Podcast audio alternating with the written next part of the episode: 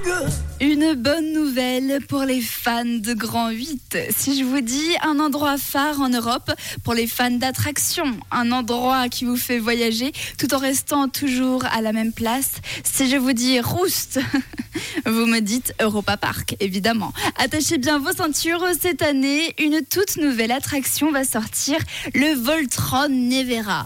Situé dans le quartier de la Croatie, ce Grand 8 va vous couper le souffle. Si vous adorez le Blue Fire ou encore le Silver Star, je peux vous dire que vous n'allez pas être déçus. Cette nouvelle attraction va battre tous les records. Le record du monde de la propulsion la plus raide à 105 degrés. Avec 7 inversions, la tête en bas, il bat également le record du monde du nombre d'inversions dans un roller coaster. Mais ce n'est pas tout.